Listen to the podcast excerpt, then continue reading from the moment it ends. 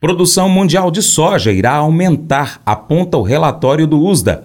Você já está acompanhando a gente no Spotify, Deezer, TuneIn, iTunes, SoundCloud, Google Podcast e vários aplicativos de áudio? Pesquisa aí por Paracatu Rural e acompanhe. Mercado Agrícola A partir do dia 10 de novembro, uma onda de calor se intensifica sobre o Brasil Central. É importante definir o que caracteriza onda de calor. Segundo a Organização Meteorológica Mundial, OMM, trata-se de um período em que a temperatura máxima diária supera, por mais de cinco dias consecutivos, a média histórica em pelo menos 5 graus Celsius. Este cenário é esperado para esses dias. Os produtores rurais de soja devem estar particularmente atentos porque a maioria das lavouras encontra-se nas delicadas fases de semeadura e germinação. As temperaturas elevadas previstas podem comprometer seriamente a emergência e o estabelecimento inicial das plântulas. Além disso, com a forte presença do sol, as temperaturas na superfície do solo podem passar de 55 graus Celsius, comprometendo o estande das lavouras e, nos casos mais extremos, forçando replantio, conforme divulgado pelo portal AgroLink. Agora, o consultor Vlamir Brandalize comenta o mercado da soja, que observou a previsão de aumento para a safra mundial. O, de acordo com o relatório divulgado pelo Departamento de Agricultura dos Estados Unidos, USDA, a produção total será de mais de 400 milhões de toneladas, um crescimento impulsionado principalmente pelo grão nos Estados Unidos, que deve ter um aumento na quantidade colhida. O Brasil, mesmo com as adversidades climáticas, manteve a sua previsão inicial para a safra de verão. Começamos o comentário de hoje com a situação do mercado internacional. Tivemos o relatório de oferta e demanda do USDA nessa semana, mais precisamente nessa quinta-feira à tarde, em que o USDA acabou aumentando a estimativa da safra mundial de soja, que está sendo plantada na América do Sul e está finalizando a colheita no Hemisfério Norte, agora apontando 400 milhões e 420 mil toneladas, eram 399,5 milhões de toneladas no mês passado. Mercado ficou cauteloso Será? Por que, que veio o aumento da safra? Primeiro que a safra dos Estados Unidos havia um, uma grande expectativa que fosse cortada a safra americana e ele veio aumento da safra. Né? O relatório de outubro, o USDA apontou 111,7 milhões de toneladas de soja nos Estados Unidos e agora em novembro, já na reta final da colheita, 112,390, ou seja, aumentou 690 mil toneladas na safra americana. Então esse é o quadro que acabou aumentando o estoque final americano ano na mesma proporção. Não aumentou exportação,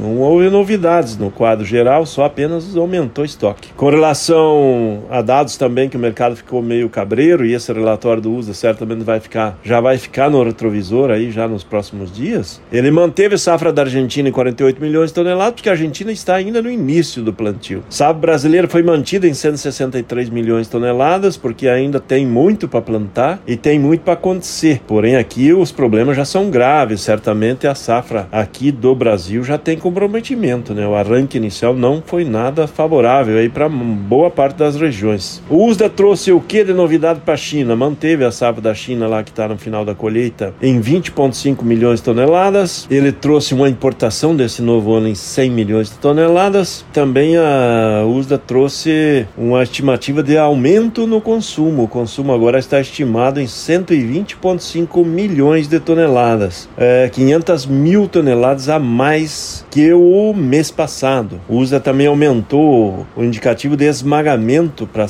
para 98 milhões de toneladas de soja lá na China, frente ao, aos 97 milhões do mês passado. Então, aumentando a, a demanda chinesa, uh, sendo uma notícia boa, mas ao mesmo tempo ele trouxe notícias ruins que o mercado não gostou, que foi essa, essa manutenção da safra brasileira em 163 milhões, a Argentina Argentina também 48 milhões, havia uma expectativa que começasse a haver um corte na produção. E o fator mais importante foi o aumento da safra americana, que acabou refletindo em aumento da produção mundial. Então esse é o relatório do USDA da oferta e demanda que saiu nessa quinta-feira. Com relação ao mercado brasileiro, seguimos com o plantio. Plantio no momento um pouco acima de 60%, é a caminho de 65% talvez nesse momento. Comercialização a semana andou bem, tanto safra velha como safra nova, as cotações melhoraram aí nos níveis. O pessoal aproveitou, tivemos aí mais ou menos um milhão de toneladas de soja da safra velha negociada. Hoje temos aí talvez pouco mais de 33 milhões de toneladas ainda para negociar. Safra nova teve mais de 2 milhões de toneladas negociadas. O pessoal aproveitou os picos de preços aí em dólar, principalmente para fixar futuro. Tivemos um avanço. Hoje nós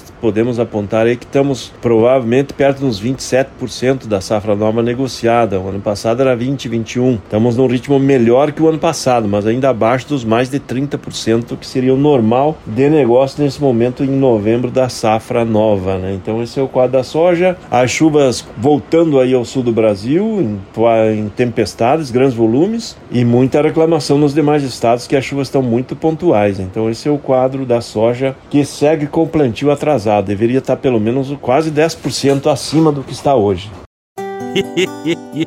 Mas eu vou dizer uma coisa pra você, viu? É, se quiser colocar propaganda sua aqui nesse programa, ó, eu vou dizer um negócio, você vai ter um resultado bom demais, senhor. É isso mesmo, é facinho, facinho, senhor. Você pode entrar em contato com os meninos ligando o telefone deles, é o 38, é o 991810123, bem fácil. É muito bom porque aí a sua empresa vai sair dentro de um programa que é ligado aí ao homem para mulher do campo. É nós que vai estar tá assistindo e também vai ver sua propaganda. É bom ou não é? Sapatos emprestados. No caos de abandonar a sua casa durante os incêndios florestais na Califórnia no ano 2018, Gabriel, um estudante do ensino médio, faltou à corrida de qualificação para a qual ele estava treinando há muito tempo. Isso significaria que ele não teria a chance de competir no encontro estadual, evento que culminava a sua carreira de quatro anos. À luz das circunstâncias, o Conselho de Atletismo do Estado deu-lhe outra chance. Ele teria que fazer a sua pré-qualificação sozinho, na pista de uma escola rival, com tênis comuns, porque os seus tênis de corrida estavam nos escombros da sua casa. Quando Gabriel apareceu para essa corrida, ele se surpreendeu com seus concorrentes, que lhe deram o par de tênis adequado para garantir que ele mantivesse o ritmo necessário para entrar no evento estadual. Seus oponentes não tinham a obrigação de ajudá-lo. Poderiam ter cedido aos seus desejos naturais de cuidar apenas de si mesmos. Isso aumentaria as chances de ganharem. Leia Gálatas capítulo 5 na Bíblia. Paulo nos exorta a demonstrar o fruto do Espírito em nossa vida, servir uns aos outros em amor e manifestar amabilidade e bondade.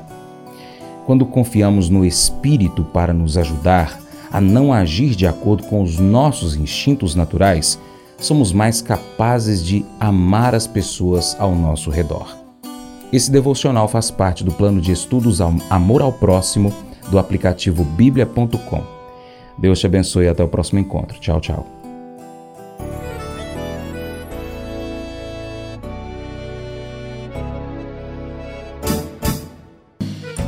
Acordo de manhã para prosear no mundo do campo, as notícias escutar. Vem com a gente em toda a região com seu programa Paracatu Rural. Tem notícias, informação e o mais importante, sua participação. Programa Paracatu Rural. Programa Paracatu Rural.